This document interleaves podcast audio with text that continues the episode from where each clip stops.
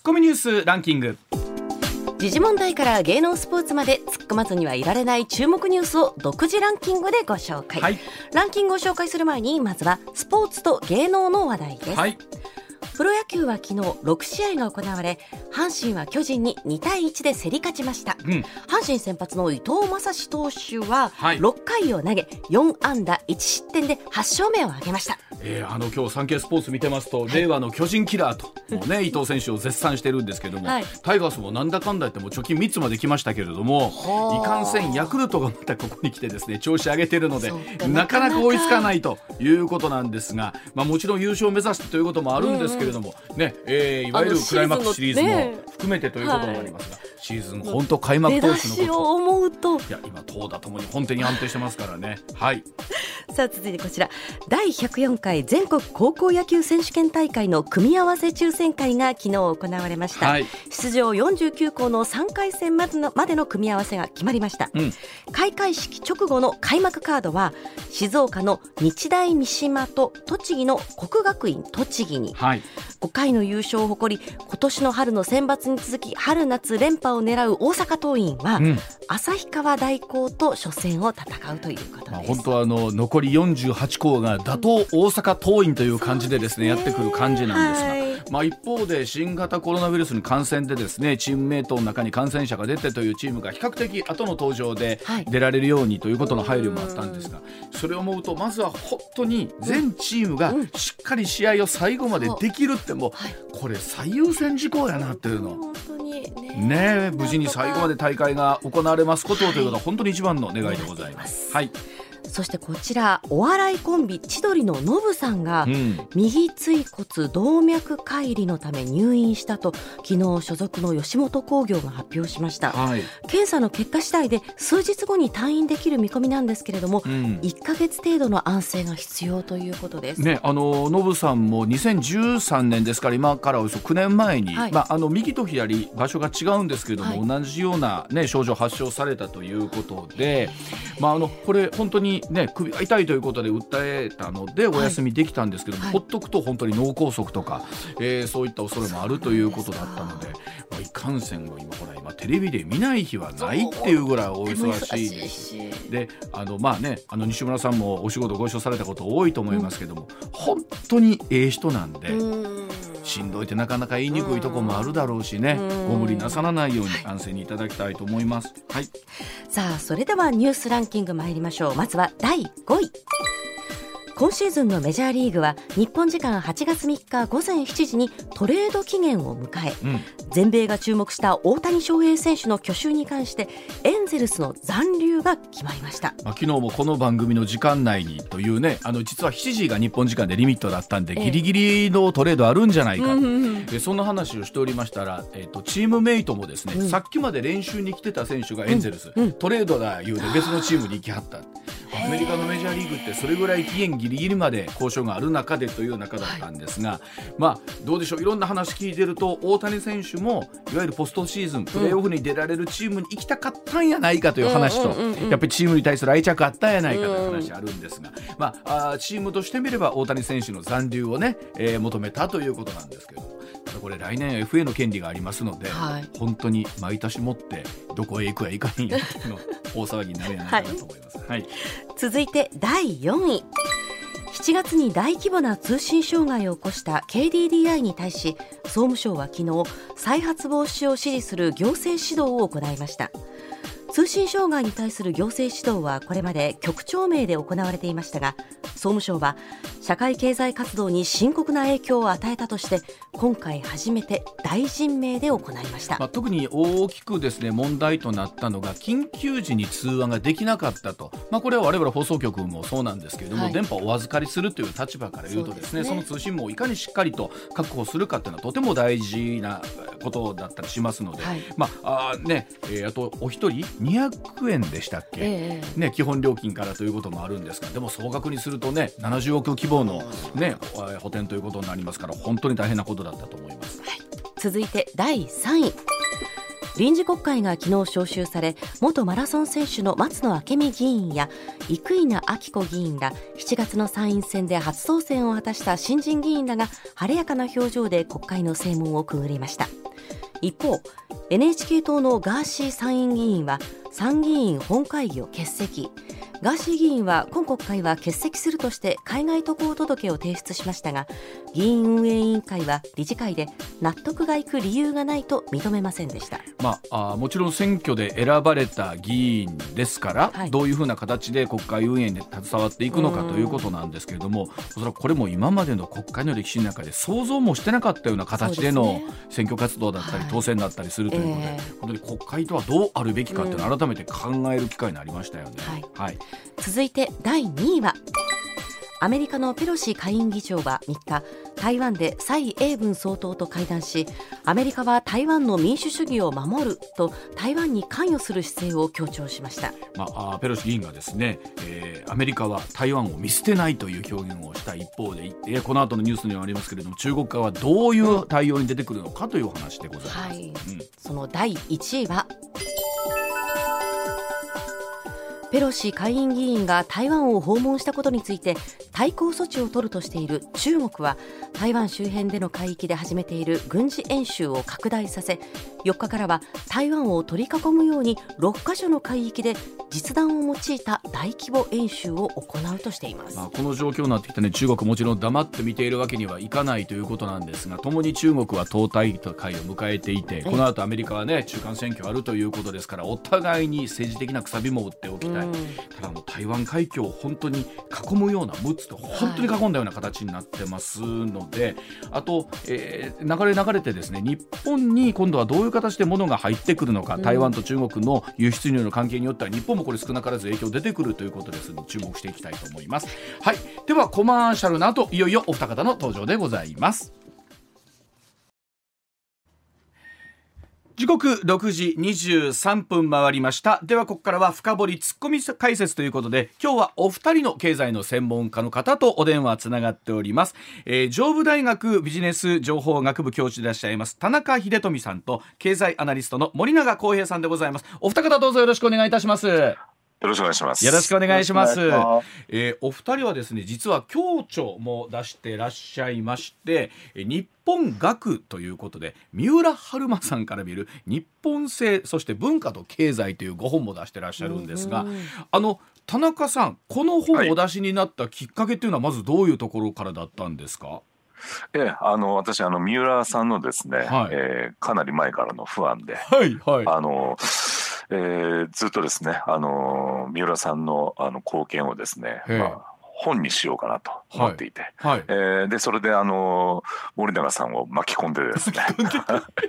あの2人であの楽しく話したっていう、まあ、そういったあのー、ことですね。あの三浦春馬さんが結構地方各地いろんなところに取材に行かれてその地域、地域にあるいろんな文化だったりとか、え産業というのを掘り起こすようなことをしておられたんですけれどもあの実際田中さんその意味では三浦さんはアイドルという俳優さんという側面だけじゃない方だったんですねこの方なんですよね。あの三浦さんのあの、えー、それはあの日本製っていう本になってるんですけど、はい。うん、まあそれ読んだらですね本当にこう教えられるところが多くてですね、はい、えー経済の、えー、本としてもなんか理解できるなっていうんで、はい、えー、まあ、これをねあの広く、まあ、皆さんに知ってもらおうという意味も込めて、はい、あのまあえー、森永さんと2人でですね、はいえー、いろいろあの話させていただいたと、はい、それをまあ本にしたんですね。あの森永さんこのお話来た時どんな思いだったんですか？そうですね、はい、あの私自身はそれほど三浦春馬さんのことについて当時詳しくなくてですね、はい。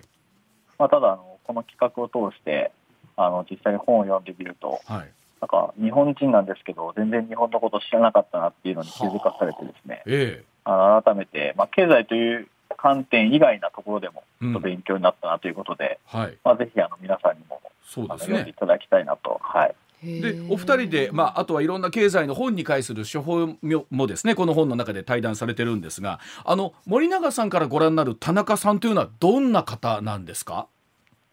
そうですね、うん、まあ、あの私もちょっと父親の影響でずっと幼い頃から経済の世界にいましたので、はい。まあ、いわゆるそのリフレ派と呼ばれる論客として、うん、あの存じ上げてましたし、うん、あの父親もですねアイドルとか比較的好きな方 ですよね。そうですよね。ええ、まあそういう意味ではあの田中先生にはちょっと失礼かもしれないですけども、はい、まあ同じチームというか、はい、なるほど感じで存じ上げておりました。はい、え一方で田中さんから見たあ森永さんはどんな感じの方でしょうか？そうですね。あの長くあのお父様にはですね、はい、実はあの僕のデビューぐらいのあの、えー、経済評論家的なデビューで、はい、いろいろこうなんて言いますか書評に取り上げていただいたりですね、えー、今後あのいろいろこうお世話になって、うん、えその恩返しの恩返しなんだよな。恩返しで 全然なってないですけどあのなんかあの森永光平さんとね、はい、あのいろいろ一緒にこう、本も書かせていただいたりまあいろいろまあイベントなんかでもねあの一緒になりましたんで、ね。えー、いろいろこれからもあの楽しくやっていきたいなというふうに思ってます。あの先ほどお話してましたけれども最近よく聞くリフレという言葉もこの後、えー、改めてお二方には解説をいただきたいなというふうにも思っておりますので、えー、今日はお二人にですね経済の話分かりやすくお聞きしたいと思います。どうぞよろしくお願いいたします。よろしくお願いします。よろしくお願いします。ではまずはこちらのお題からでございますさあどうなる日本経済政府が取るべきベストな政策は？というところでございます。さあ政府はですね先月2023年度の予算案の編成に向けて各省庁が予算を要求する際の基本方針閣議で了解をいたしました、えー、財務省8月の末までに各省庁の予算の要求額まとめまして2023年度予算の、まあ、大枠が少しずつ決まってくるということなんですがさあ長期化するウクライナ侵攻や新型ウイルスの問題さまざまな価格の上昇など、まあ、本当日本経済どうなっていくのかと思いの方いらっしゃると思います。今日お二方にこの日本本経済の現状と今後どういった政策というのが日本経済に対していいのかというお話聞いていきたいと思います。さあまずは田中さんにお聞きをしたいんですけれども今の日本経済どうですかというふうな質問にはどうお答えいただけますか田中さん。えっ、とですね、うん、日本経済全体でお金が不足してるんですよね。お金が不足してる。皆さんの財布の中身がですね、はい、大体まああの20兆円ぐらいこれね、1万円札にすると、重さで大体2000トンで、えー、まあ、これでもイメージできないですよね。あの、まあ、山下達郎さんに2000トンの雨っていう歌ありますけど、まあ、あの、えー、そうじゃなくてですね、シン・ゴジラ11匹分です。大体 あの MBS ラジオが入ってるあの、えー、建物がですね、まあ、シン・ゴジラ11匹分ですんで軽く倒壊してるんですけどそれぐらいのですねあの威力があるお金の不足です。お金の不足。でこれをこのシン・ゴジラ11匹分をですねいかに対峙するかにですね日本経済のですねあ。の将来がかかってると。大変ですよだから。それは、とんでもない量だからあ無理って今思いました。そうですよ。無理じゃない11匹無理無理って思いましたいや大丈夫ですね。あの、日本経済のですね、あのまあ威力からするとですね、実はあの、えー、コロナ対策で1回ぐらいの補正予算っていうのは立てるんですけど、はい、あの30兆円ぐらい軽く立ててましたんで、はいはい、えー、新興時はですね、うん、あの17、8匹分ぐらいはですね、はあ、えー、軽く1回であのえー、うん、日本政府はですね、あの出すことができると。いや、あのよそのお金が出たからといってその20兆円足りない財布の中に直接入るかっていうと田中さんそうじゃないわけなんですね。えそうなんですよ、だから直接入るわけじゃないんで、ある程度ですね、多めにですね、うん、あの政府からの予算っていうのは出した方がいいですよね。例えばまあ30兆円ぐらい出してもですね、誰も困らないと思うんですよ。うん。うん、え。困らない。そうですね。皆さんの、あの、懐の中にですね、直接30兆円っていうのをですね、うん、あの、突っ込んでもですね、ええ、なかなかこう、将来ね、不安で、えー、全部使うっていう人はいないと思うんですよね。で、まあ、その分をさっぴいてですね、うん、えー、まあ、大体こう、20兆円のお金不足には、うん、まあ、30兆円ぐらいですね、政府が予算を立ててもですね、まあ、誰も困らないと。いうふうに思いますね。むしろ放置しちゃうと、まあ、シン・ゴジラ11匹分がですね暴れまくっちゃうんで、えー、そっちの方の被害の方が大きいと思いますね。あのー、森永さん、今のお話に何か補足いただけることというと、何かありますか？そうですね、うん、本当にあの私自身も日本経済、一言で言えば、かなり危険な状況だなと、はい。まあ、いうふうに思ってまして、うん。まあ、あの実は2018年の末ぐらいからですね、日本経済自体不況になっていたっていうのは国が認めてるんですけども、はい、まあ、にもかかわらず翌年の2019年の10月に消費増税しまして出ましたね、うん、で翌年からねコロナの感染拡大が始まって、うん、足元やこうウクライナ侵攻による物価高というのもありますので、うん、多分世界的に見てこんなに毎年のようにこう打撃を食らってる経済って多分日本ぐらいしかないのかなと。そうなんですか。まあ、なので田中先生おっしゃった通りですね、うん、あの2、30兆円ぐらい政府がお金を出さないと、うん、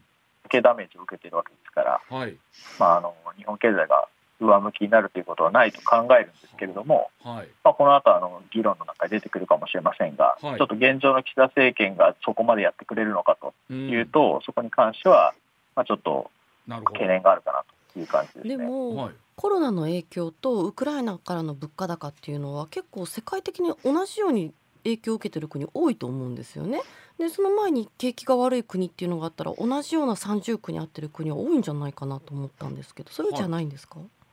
そうですね。例えばあの日本の場合だと食料もエネルギーも自給率低いですから、うん、なるほど。海外で何かが起きると、やっぱそこの原油高とか資源高っていうのがもう直接的に日本の経済にもダメージを与えてしまうと。田中さんいかがでしょう？そのあたりっていうのは。要するにですね、うん、もう日本、えー、そのバブル経済っていうのがね、あの昔あって、もう昔話みたいになっちゃってるんですけど、まあそこからだいたい30年ぐらいですね、うん、あ日本国民あんまりお金を使わない体質になってしまってですね、ちょっと何かあるとですね、もうお金使うのやめようというんで、お金不足になりやすい体質なんですね。で、先ほどあの、おっしゃったように、もう当然あの、不景気で、えー、このウクライナ戦争とコロナ禍みたいな影響を受けた国も多いんですが、日本は今言ったようにですね、えー、まあ体質的にですね、お金使わない体質が他の国に比べて非常に、あの高いんですよね。確かに、でそういったことであっという間にですね、あの20兆円ぐらいお金不足の状況にですね、なってそれがずっと続くんですよ。はあ、あの今のお話聞いてると結局この30年の間バブル失われた30年って言われて、うん、なんとかいろんな今までの政策の中でそれを返そうという形になってるんですけども田中さんそうならない一番の原因っていうのはどういうところなんですか？景気が上向かない理由っていうのは。これはですね、うん、あの自然現象っていうよりも、あの政府と、えーまあえー、日本銀行というところがあるんですが、うん、まあ、これあの政策でいうとね財政政策と金融政策っていうんですが、はい、これを2つですね同時にちゃんとやればですね、うん、ちゃあのデフレもまたお金の不足もですね解消できるんですが、なぜかちぐはぐなんですよね。例えばあの、えー、一番政策がまともだったのがあの安倍政権のいわゆるアベノミックスで、これ2013年ぐらいはですね、金融融政策と財政政策、両方やってたんで、結構良くなったんですよ。ところが2014年に、えー、まあ消費増税やってしまって、でさらにあの、えー、先ほど森永さんがおっしゃったようにね、2019年に2回目の消費増税やってしまうと。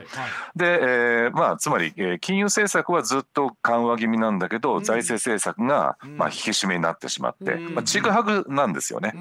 であのいいところでもそこなんで、えー、ましてや他の政権はですね、同時にブレーキかけるとかですね、えー、そういった状況なんですよね。つまり政策のミスっていうのをずっと続けてきたとい。うことが、えー、日本のですねそういったお金不足の、まあ、現状を生み出しているというふうに思いますね。田中さんせっかくのいい機会なんで今お話し合った財政政策と金融政策の違いどう違うのかっていうところあのもう少し分かりやすくお話しいただくとどういうふうな違いがあるんでしょうか財政政策金融政策。まあ、財政政策一番分かりやすいのはですね、うん、今あの景気悪くてですね、お金が不足してると。これ、まあ、例えば減税だとか、やると皆さんの懐少し助かりますよね。消費減税だとか、所得減税だとかね、これ分かりやすいと思うんですよ。で例えば所得減税であればですね、あのサラリーマンや OL の方であれば、毎月の給料がですね、やっぱあの増えますからね。これ分かりやすいと思います。で、え金融政策の方は、これはですね例えばあのお金を銀行に行ってですね、住宅ローンだとか、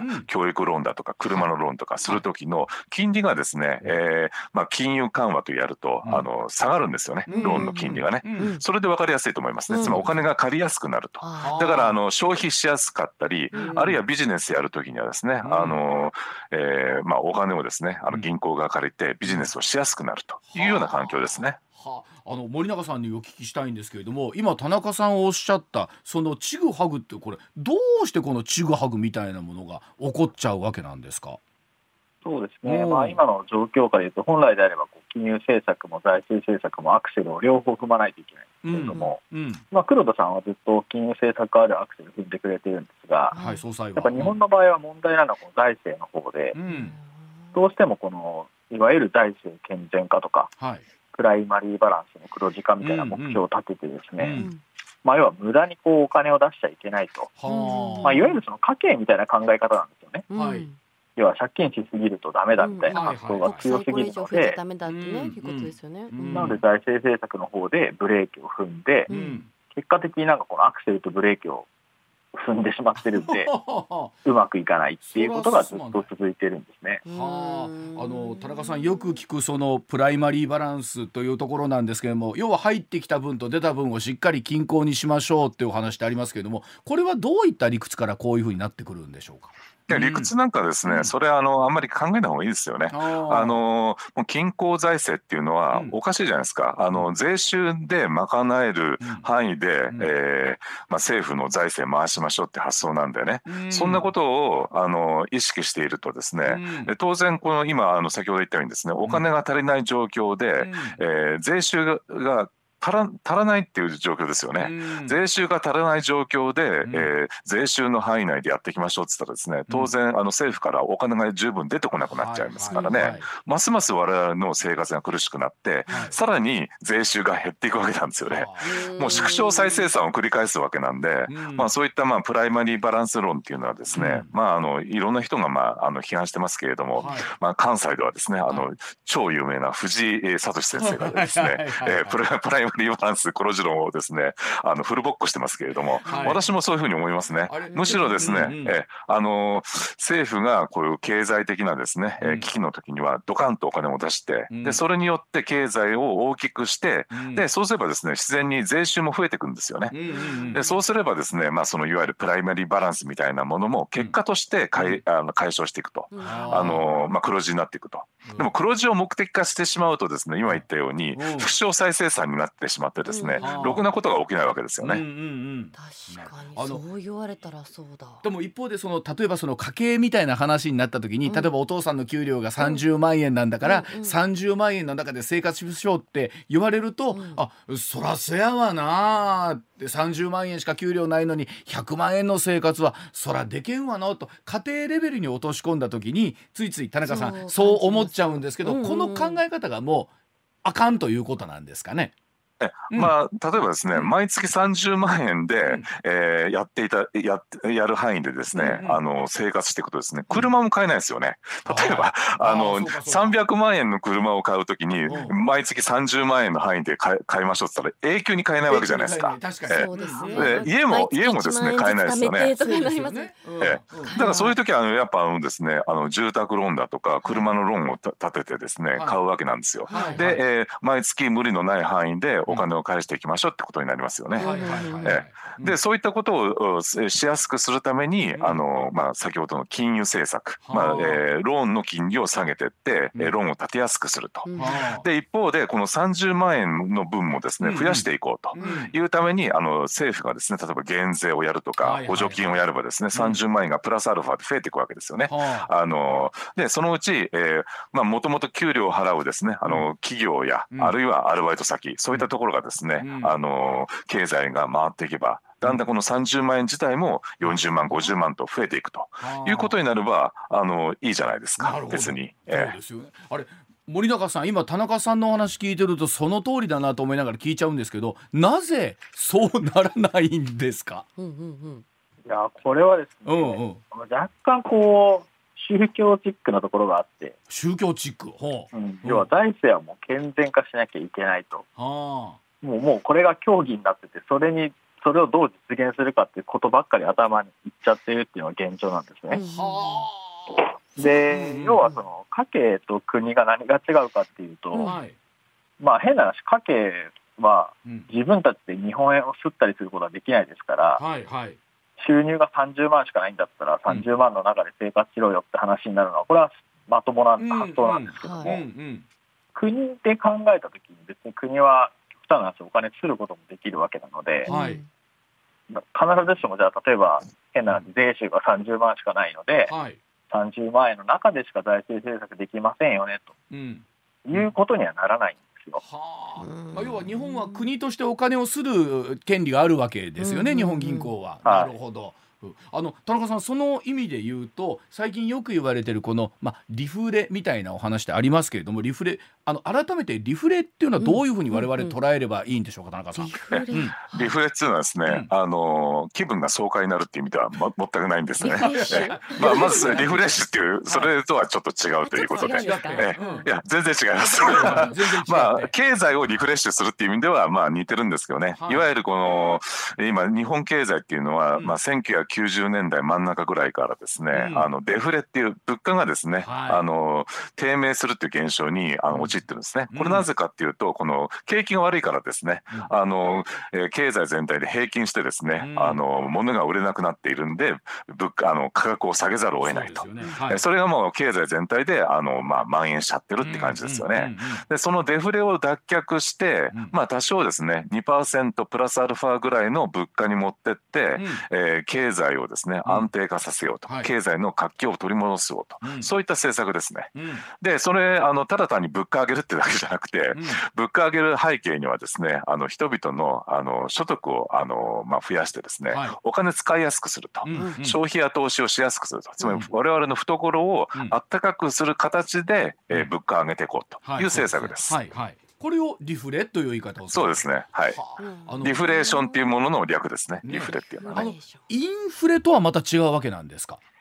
えー、っと、あの、低いインフレ、あの、経済にとってですね、うん、あの、2%プラスアルファぐらいはですね、うん、あの、経済がですね、活あの活性化する、あの、水準なんですよね。はい、で、まあ、今もですね、あの、これは、えー、いわゆる外圧、えー、まあ、ウクライナ戦争だとか、コロナ禍で、うん、えー、海外から持ち込まれた、あの、インフレなんで、あの、我々の所得がですね、あの、あったか、あの、増えた形で、そうでね、そうじゃないんですよね。むしろ、あの、まあ、えー、石油とかですね天然ガスが上がる形で、うん、えー、物価が上がっちゃってるんで、うん、これはまああの悪いインフレなんですよ、はい、ある種ね。でもし、えー、いいインフレっていうのは先ほど言いましたよね。我々の所得が上がる、はい、えー、それまあ給料が上がる。それによってですね、はい、いろんなものを買っていくとですね、うん、まああの物の価格がどんどんまあ上がっていくと、うん、えー、そそれによってもたらされるものがあのリフレーションリフレっていうんですね。絶妙な頃加減みたいなイメージですか？絶妙っつうか、あの普通のあの、えー、もう忘れちゃってるんですけど日本の人たちは、えー、大体1960年70年代の高度成長もそうでしたし、いわゆる低成長に移行しても1990年ぐらいまではですねこあの緩やかなあのインフレだったんですよね。はいはい。まあ、それをまたもう一回戻そうっていう形ですよ。えー、なんかその給料が増える、うん、ウキウキする、うん、買い物するっていうのを一回経験してみたいです。田中さん、一回も経験したことない。なかなか そうなんですか。あの大体、えー、なんですよ。はい。2000年に入社してるんですね。それはですね、なかなかですね、あの難しいですよね。あの森永さんも1985年のお生まれですよね。そうですね。なので、あの物心ついた頃には日本がもうデフレ経済に突っ込んでましたので。ですよね。で、はい、その当事者として今このいわゆる物価についてこう研究する経済を研究しているとお立場から見るとどどんなもの自体がこう薬になっていくというふうに森永さんはお考えですか？まあ、ここはやっぱり意外と僕シンプルだと思っていて、うん、先ほどあの田中先生もおっしゃってましたけれども、うん、結局もう財政と金融政策両方でアクセル組んで、うん、お金を流通させていくっていうことを、やればいいだけだと思うんですよね。はい、ふっと聞くとじゃあなぜそれができないんですかね？改めてですけども。これがやっぱりあの先ほど言った通りに、うん、いやそんなにお金を財政を付加したら、うん、こう国家が破綻しちゃうとかですね、ああ。なんかこうなんかある意味こうノストラダムスの予言みたいなものにいまだにこう信じてるエリートたちがいて、うん、いやそんなお金をね配るなんていうのは、まあ、こうある意味ちょっとこう人気取り政策であってそんなものは国がやるべきじゃないっていう人がかなりこう中枢に多くいると。いうところがこの日本の抱える闇だと思いますね。あの田中さん今のお話あの同じようにお聞きしたいんですけどそうはならないわけなんですかやっぱり。いや、あの、やはりですね、あの、日本経済を、まあなんか低迷させるのに貢献している、まあ組織があるんですよね。はい、あの、財務省って言うんですけどね。はいはいはい、で、これ、財務省っていうとですね、あの、まあ政治家の方が上なんじゃないかというふうに思われる人も多いんですが、意外とですね、あの、強いんですよ。政治家ってやっぱね、あの、任期があるじゃないですか。選挙もありますしね。でも財務省ってほっとくと、え未来永劫続くっていうふうに思い上がってるんですよね。思い上がってる。はい。なかなかですね、あの面倒くさい組織で、もう、えー、誕生以来で明治、えー、からですね、えー、始まってですね、ずっとこの緊縮財政的なんですよ。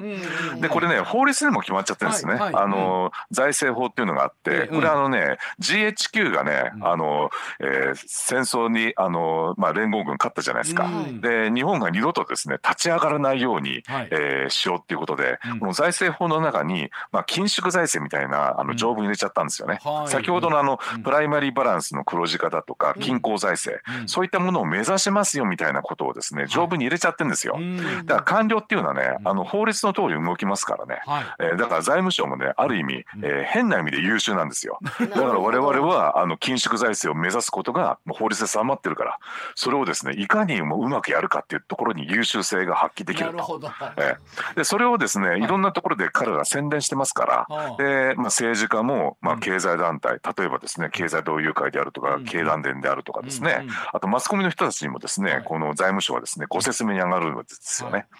でそういった意味で非常にですね強いことを緊縮財政村みたいなものができてるんですね日本の中に。これ例えばじゃあその法律自体を変えるっちゅうわけにはいかないわけなんですか？ところがですね、うん、あの大体あの最近もですね参議院選挙で新しく議員の方になりましたよね、うんうん、そうするとですね大体まあ参議院はちょっと微妙なんですけど衆議院議員になるとですね、うんうん、もう特にあの与党議員にはですねあの、財務省からですねあのご説明部隊がですね張り付くんですよ。あそうなんですか。で、はい大体あの新人議員にはあの若いあの財務省の人が張り付いて、はい、で一緒に年取っていくんですよね。はいはい、あなるほどだからすごいねあの同盟関係が結ばれちゃうんですよ。はあで、うん、でその人あのその財務省の人からその議員もいろいろ経済的な話をですね聞いて、しかもずっとあの若い頃からやってますから、うん、もう、ね、通貨の中になっちゃうんですよね。今あの例えばウクライナ戦争で経済状況どうって聞くとですね、うん、もうすぐあのあのあのご説明に上がりますみたいなことになっちゃってて、あ。の固い結託になるわけですよ。えそんなことやってる省庁は財務省しかないんですよ。あのこ森永さんその現状はなかなか打破できないもんなんですかねそのご説明に上がられた後、うん、そうですね、うん、やはり私もそのこの仕事を始めてから政治家の方とか実際官僚の方とも話す機会増えましたけれども、はい、やっぱりそのご説明を受けた いと。逆に言うとご説明がない中で例えば自分が質問を受けてしまったりすると、うん、まあ、どう答えていいかもよく分かんないと。まあ、いうような現状があるらしくですね、はいはいまあ、だから本当はこう政治家の方自身が自分でこう学ばれてですね、うん、ご説明はいらんと。ご説明はいらんと、うん、言えるようになるのがいいんだと思いますけども、うん、まあ、やっぱりその政治家の皆さんもやることいっぱいあって、そんな、ね、勉強だけするっていうのはできないですから、まあ、そういう意味ではそのご説明軍団が すごく大事なサポーターになってしまうという現状はあるんじゃないですかね。となってくると田中さんなかなかこの現状が大きく変わるっていうのは難しいわけなんですか？それとも他になんかいい方法はあるんですか？いややはりですね、うん、やっぱ政治家の人のでもですね、うん、あの問題意識持ってる人はあのいるわけなんですよね。うんうん、だからその人たちがあの、まあえー、一国の例えば首相になればですね、うん、チャンスは広がるんですよ。だから例えば、あのまあ、いろんな評価あると思いますが、あの安倍さんなんかはですねやっぱ自分で、あのそういった金融政策のあり方とか、うん、えー、まあ、新しい発想でですね、まあ、リフレ政策みたいなことやってくれたんですよね。まあ、そういった意味ではあの非常にこの良かったんですが、まあ、今岸田さんは どちらかというと、えー、財務省村のですね、うん、まあ、緊縮村から出てきたような政治家の方なんで、でただですね、まああのそれでも今のところはですねその姿をですね、あのまあ、隠してるようにしか見えないんですよね。あのなんえー、なんか辻褄合わせで一応やってってるって感じですね。ただなんかやはりこの自分から積極的にその緊縮村をですね、うん、破壊するみたいなことはですねできないですよね。うん、あの党内の中にもねそれこそ積極派緊縮派っていうのがこうしのぎを削って片や安倍さん片や麻生さんっていうところあるんですけどこれ党内の争いみたいなところもあるんでしょうかね？うん、まあ一応あ,、まあ、ありますけどね、やはりこの安倍さんがな、お亡くなりになってしまったんで、そのバランスが今後どうなるかっていうとですねやはりこの緊縮財政の方が強くなるんじゃないかなっていうところで心配してます。はあ、ということは日本経済まだもうちょっとこのまま厳しいのかなと思うところもあるんですが、あのせっかくなんでちょっと次のお話も聞いていきたいと思います。こちらでございます。さあ大人も子供もお金持ちになれるんでしょうか？金融リテラシーを高める方法を教えます。さあ au 自分銀行株式会社は小学生の子供を持つ30代から50代の男女を対象に子供の夏休みと金融教育に関する調査を実施しました。およそ8割の親が自身の金融に関する知識不足も感じているということなんですけども今お話ありました。金融と財政、まあ、2つの大きな柱がありますけれども今度はそのお金というものに対してですねお二方にお話をお伺いしていきたいと思いますがまずはこのコーナーは森永さんからお話をお聞きしたいたいと思います。えこの春から高校で金融政策スタートしましたが森永さんいわゆるこういう子どもとお金の教育どういうところからスタート何歳頃からスタートするっていうのがいいんでしょうかね？うん、まあ、そうですね、うん、これはあの実は僕は結構早くからやるべきだと思ってまして、はい、あのまあ、その今回ですね、4月から高校の家庭科の授業の中で金融教育が始まったっていうのはよく報道されるんですけど、はいうんまあ、実はこれ自体誤報で、うん、本当は今までも高校の家庭科の中でお金の勉強っていうのはちょっとやってたんですよ。はいはい、なるほど。うん、でずっとやってきたんだけれども、うん、結果的にこうお金の知識が身についてないよねっていう現状がある中で、うん、まあ、今年の4月からもうちょっと踏み込んだことやりましょう。っていうことになったんですね。あの森永さんのところってそういう意味ではもうちっちゃい頃からねそんなお話にこう、はい、まみれてたんじゃないかなと思いますけど、やっぱり自分違うなって感じあります？周りのお友達から比べた時に。まあやっぱりそうですね、うん、うちの場合は父親からこう何か教わったっていうのは正直ないんですけど、はい、ただ家の中にあの経済学の本とか そうでしょうね。あとは当時父親が働いたシンクタンクが書いてたこうレポートとかがいっぱいあったので、えー、まあやっぱ中学生ぐらいからこうなんとなく読んでたんですよね。すごいな。なのでやっぱりその大学に入ってからこう初めて経済学を学んだ同級生に比べれば、はあまあ、早くからやってたっていうこうアドバンテージは感じてたので、はい、やっぱり早ければ早くほどですねこう英語とかと一緒で、あのやった方が有利だなっていうのは間違いなくあると思います、ね、田中さんやっぱりこの森永さんみたいなご家庭はきっと特別なんでしょうね。そうだと思うんですけどね。まああのどの家にもですねあの森永拓郎さんがいたらですね、はい、あの面白い状況だと思うんですよね。田中さん逆にどうでしょう？あの今夏休みでねお子さんいらっしゃる方も聞いてると思いますけどもお家で最初にできることって田中さんどんなことからなんですかね？そうですね。やっぱあの、えーニュースとかですね、うん、あのまあえー、新聞、テレビでそういった経済問題、えー、に関心は持ってほしいとは思うんですけどね、うん、あの私あのですね、えー、実家があの不動産業だったんですね。はいはい、であのよくですねあの金融緩和と金融引き締めするとですね、はい、あの私のお小遣いがね上下動するんですよ。金融緩和するとあの住宅ローンの金利下げる下がるじゃないですか。はい、そうするとですね不動産業者にとってはですね非常にこのやりやすいんですよね。ねつまりもう儲かりやすいんですよ。はいはい、そうすると、あの僕のお小遣いが上がって、うん、で、えー、金融引き締めをするとですね、うん、あの金利上がっちゃいますんで、うん、えー、不動産業が停滞しますんで私のきゅ、あのお小遣いも下がるという。そういったことをですねあの小学校時代からですね経験したんですね。はえー、だからそういったですねなんて言いますかね、えー、まああの例えば、えーご家庭でボーナスとかですね、ね。はい、あの上がり下がりともしてると思うんですね。今年ボーナス結構いいとは思うんですよね。はい、あの出たところもね、たくさん出たところあります。なるほど、はいはい、お給料に連動する形でお小遣いがもらえる。そうそうそうそう。そういうふうになる、ええ、そういうふうになるとね、うん、あのいあの皆さんのね、はい、あのえー、金融教育もですね、うん、あのなんて言いますかね、真剣味を帯びてくると思うんですよね。じゃあ森永さんのご家庭のお小遣い事情はお知らせ挟んだ後聞いていきたいと思います。一旦お知らせでございます。さあ田中さんのご家庭はお父様がご実家が不動産やっておられたんで、うんはい、金融の上がり 金利の上がり下がりによってですね お小遣いが変わったということでもあるんですけれども森永さんのところはお小遣い事情どうだったんですか？うちはですね、うん、いわゆる緊縮財政をされてたのでですね。あ、そうなんですか？緊縮財政だったの？はい、あの全然、あのなんか確か小学校一年生だったら、一かける百円みたいな。はいはい、あります、よくありますね。なんかそれをやられてて。はい。まあ、当然小学6年生でも600円しか月もらえないので。なるほど、はい、なかなか買いたいものもそのバンバン買えないんで貯金したりとかやってたんで、まあ、そういう意味でお金の管理するまあ、癖みたいなのつきましたよね結果的に。お父さんはねいろんなもの集めてね、うん、いろんなもの買ってらしたのにね やっぱそっちにあのお金使いすぎて こっちまで回ってこなかったっていう。でもお聞きした森永さんのところも今お子さんえ3人いらっしゃってなんですけど、はい、何かえ特段やってらっしゃることって終わりですか？まあうちの場合はあのお小遣い定期的にあげるものと、うん、まああとはそのお手伝いとかした時にまあ、いわゆるこうボーナス的に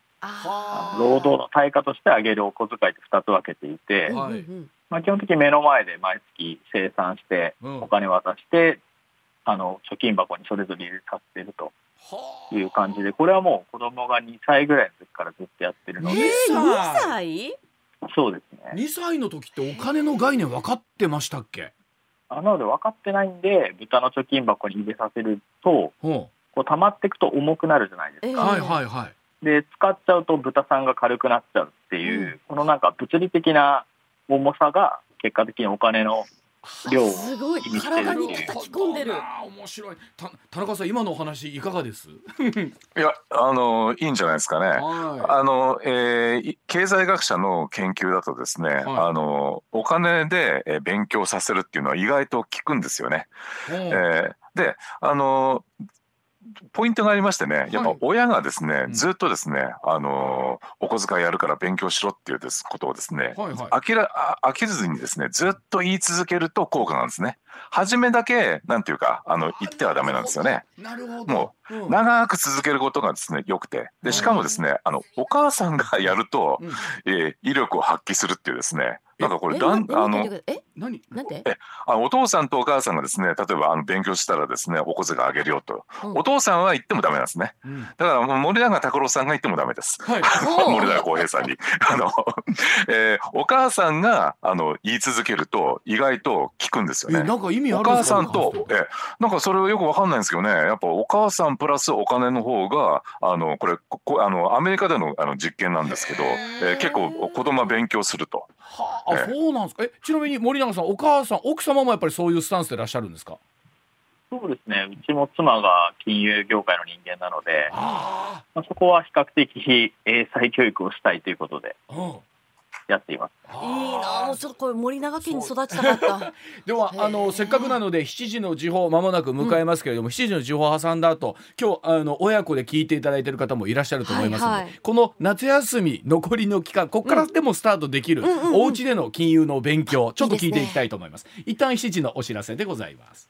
もう今日はお二人のお話が面白くて異様に盛り上がってしまってるんですが森高さんせっかくなのでこの夏休みからでもできる例えばお金に対する関する教育みたいなの、うん、どどんなことをスタートしていけばいいでしょうか？まあ、そうですね、うん、例えば、まあ、すぐできることを言ったら、うん、一緒にまあ買い物に出かけて、はい、あの会計の時にですね、うん、まあ、実際こう親が現金で払ってるっていうところを見せてあげるぐらいからでいいと思うんですよ。はいはい、結構その親とかってスーパーとかでよく見てると会計の時に子供もレジの外に出しちゃったりしてて、あそうですよね。意外とお会計のとこ見せてなかったりとか、うん、あとはそのカードで買っちゃったりとかするんですけど、はいはい。まあ、あえてそれを現金で買ってるところを見せてあげて、うん、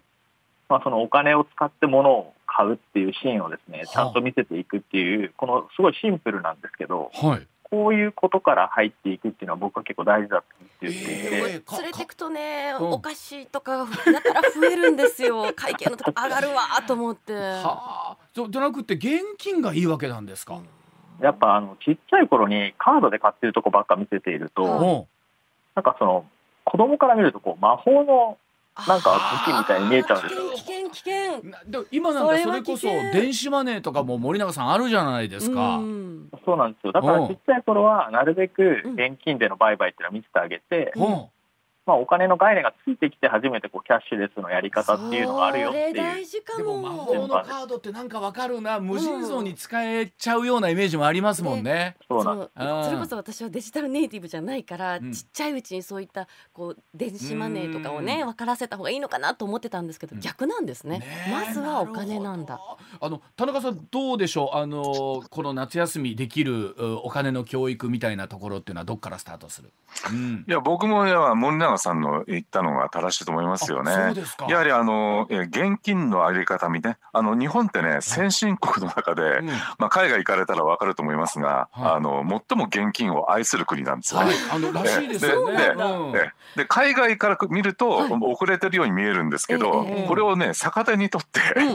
やはりねあのお金のね重さっていうのをあのこの夏の間にねあの体感してもらうと。体感型あの体感型教育ですね。教育ですね。えそれがいいんじゃないかと思いますね。するとあの小銭の方が上げやすいですからね。いいですね。あのでも確かにあに日本って現金に対する神話というか使うんですよね田中さん日本って。そうなんですよね。先ほど私ね、あの日本でこうお金不足が20兆円があって、その重さが1万円にすると2000トンとか言ってましたよね。シンゴジラ11匹。し、ね、こういった発想がやっぱね、あの日本の復活に重要じゃないかなっていうふうにね、思いますね。あの実感を持って、えー、経済問題を語るっていう、えー、そういったことがですね、お子さんたちにもあの影響を及ぼすんじゃないかなと思いますね。倒すぞっていうところですね。あのせっかくなんでまた次の機会にまたゆっくりお話をお二方にもお伺いしたいんですが田中さんこの時間最後に、えー、とどうでしょう？日本経済復活のキーワードというと一言ずつ森永さんにもお聞きしたいんですが田中さん日本経済復活のキーワードをズバリ何というふうに我々認識してればいいでしょうか？岸田さんが国民にお金をいっぱい使わせることですね、国民にお金をいっぱい使わせること。岸田さんのやりかあのやる気にすべてかかってる岸田さんのやる気次第。なるほど、はい、森永さんいかがでしょうか？そうですね、僕もあの岸田さんが総裁選の時に掲げてたですね、うん、まあ、今、引っ込めちゃいましたけど、うん、令和の所得倍増計画、はいはい、これこそ岸田さんやってくれと。いうふうに思います。そのためには何が必要なんですか、令和の所得倍増計画に必要なことっていうのは。まあ、今、あの黒田さんが任期まで頑張ってくれてるんで、うん、政府側も、まあ、例えば消費減税みたいな形で、財政政策でお金を増やしていくということを、まあ、一緒に頑張ってやってくれと、うん、まあ多分そこにはいろんな抵抗あると思うんですけど、はい、まあ、そこと戦ってこそ国のトップだと思いますんで、はい、あなるほど。あの田中さんおっしゃりたいことっていうのは今森永さんおっしゃったところと同じというふうに見ていいでしょうか？え、うん、それと同時にですね、来年あの日本銀行のですね政府総裁人事がありますんで、はい。はい、そこでまあいわゆる、えー、リフレ派の人をですね、うん。うん、また新たにあの政府総裁に入れてほしいと思いますね。そうしないと今度はまた金融政策の方で金融引き締め、えー、をが大好きな人たちがなっちゃうと、日本経済困っちゃいますからね。はあ。わかりました。あのお二人のお話今日非常に面白かったのでまたあの機会ありましたらぜひこの番組ごご出演をいただきたいと思います。お二方どうもすみません、はい、ありがとうございました。ありがとうございました。どうもありがとうございました